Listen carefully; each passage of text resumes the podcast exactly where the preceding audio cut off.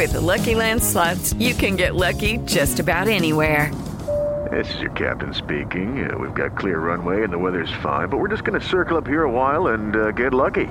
No, no, nothing like that. It's just these cash prizes add up quick. So I suggest you sit back, keep your tray table upright, and start getting lucky.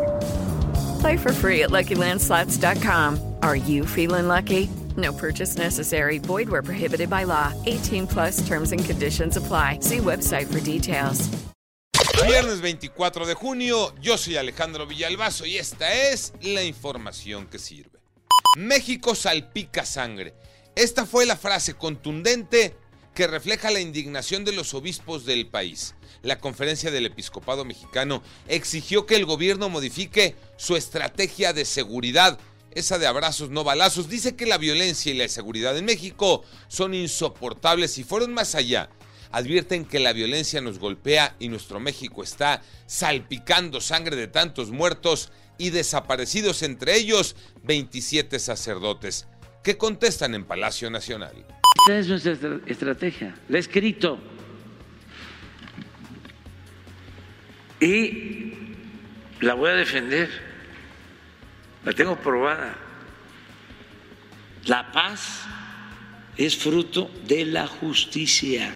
Ya hay fecha para que inicie la vacunación de los niños de 5 a 11 años. Detalles, Pepe Toño Morales. Atención mamás y papás, les tengo una información muy importante. A partir de lunes iniciará la vacunación contra COVID-19 para los niños de entre 5 y 11 años. El subsecretario de Salud Hugo López Gatel dijo que esta fase de inmunización durará aproximadamente tres meses. También hizo una recomendación, pidió que los menores que tienen COVID esperen 15 días para vacunarse. Por cierto, la vacunación no será simultánea en todo el país, sino que será por municipios. Hay que estar pendientes de la convocatoria.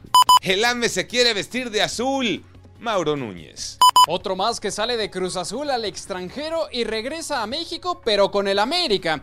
Las Águilas siguen en esta práctica de repatriar viejos conocidos y hoy se confirmó el regreso de Néstor Araujo, el central, cumplidor en el Celta de Vigo, pero con muchos errores en la selección mexicana. Parece que como con Jonathan Rodríguez y el cabecita, es un volado cada fichaje de las Águilas para este torneo.